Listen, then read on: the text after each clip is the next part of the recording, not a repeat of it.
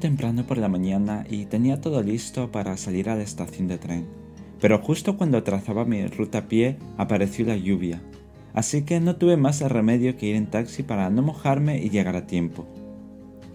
Un par de minutos después llegaba a la estación y había mucha cola para embarcar. No sabía que había tanta gente para ese tren a esa hora y en ese día. Esperé allí unos minutos y por fin pude pasar al control y montar en el tren. Me subí por la puerta que anunciaba el número de mi coche o vagón y estuve buscando mi número de asiento asignado. Cuando lo encontré, había otra persona ocupándolo. Antes de decirle nada, me preguntó si era mi asiento y que si podía cambiarle con el suyo para poder ir con la persona que tenía al lado. No sé por qué le sonreí y le pregunté por su asiento y que no me importaba hacer el cambio.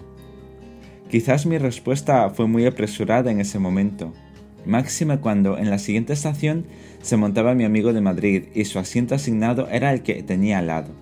Menos mal se solventó sin hacer nada. Me senté en una fila detrás, aunque había una división en el coche y parecía como si estuviera dos o tres filas más atrás. Me acomodé y me puse a escuchar una canción en bucle casi durante la primera hora de ruta. Mientras, iba hablando con mi mamá, amiga y mi amigo que se iba a subir en la siguiente estación.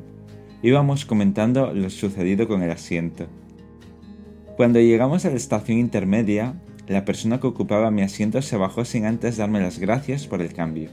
Ahora ya estaban disponibles ambos asientos, y como llevo ocurriendo desde hace un par de meses, compartí trayecto con mi amigo, aunque esta era la primera vez que compartíamos tren. Durante el viaje nos pusimos al día y también tuve tiempo para ponerme nervioso. Al igual que el viaje a Dinamarca, en esta ocasión iba a conocer a sus dos amigos con los que trabaja en Madrid. Así que iba a repetir presentación y todo lo que le precede. Una vez en la ciudad de Granada nos encontramos con una antigua compañera suya. Íbamos a un evento de varios días en la ciudad. Fuimos andando hasta el hotel y después nos acercamos al hotel de su compañera para recogerla y buscar un lugar agradable para comer. Después de la comida, y lo más importante, de haber disfrutado un postre inigualable, fuimos andando hasta una de las facultades de la Universidad de Granada para acreditarnos. Esto es, recoger la acreditación de asistente y acompañante en mi caso, un cuaderno con las actividades del evento, un obsequio y entradas para las visitas culturales y guiadas a la ciudad.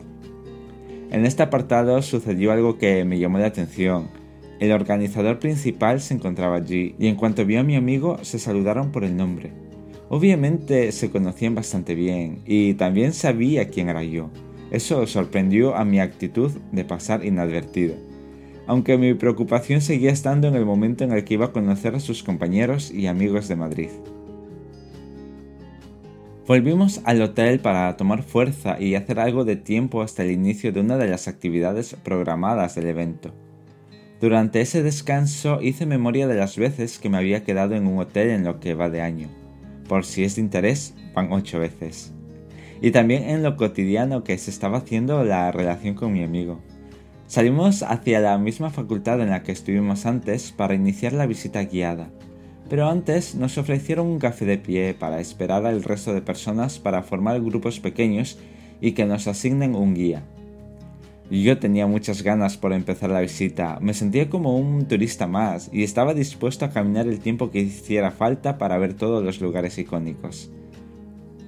Empezamos la visita en la parte llana de la ciudad, recorriendo su larga historia e hitos que la marcaron.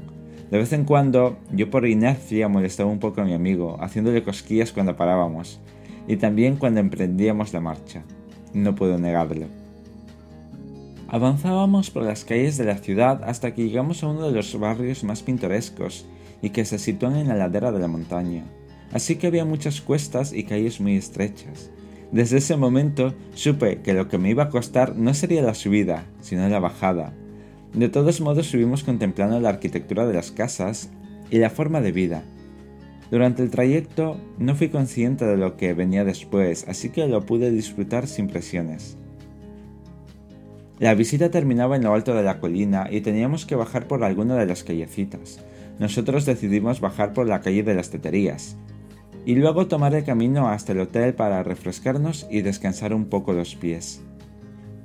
Volvimos a salir en busca de algún bar para tomarnos algo mientras esperábamos a sus amigos, que habían llegado hace poco a la ciudad. Otra vez la sensación nerviosa antes de conocer a alguien que es importante para mi amigo. Intenté desvanecer esos miedos en un té frío y hablar de otras cosas. Sin embargo, el tiempo del encuentro se iba acercando más rápido de lo que pensaba. Salimos del bar y esperamos fuera. Estábamos en una zona de fácil acceso y controlábamos quién se acercaba a lo lejos. Aunque el tiempo había pasado rápido mientras tomábamos algo, ahora la espera se me hacía eterna. Para cortar el tiempo le dije a mi amigo si nos acercábamos a la esquina de la avenida. Y él me dijo que nos quedemos allí porque había mandado su ubicación exacta. Quedarme quieto me vino peor para sobrellevar mi tensión. De pronto me dijo que ya estaban girando la esquina. Volví mi mirada y los vi caminando hacia nuestra posición. El tiempo se detuvo para mí pero ellos se iban acercando cada vez más. Os dejo con la primera parte de la historia y con esta canción.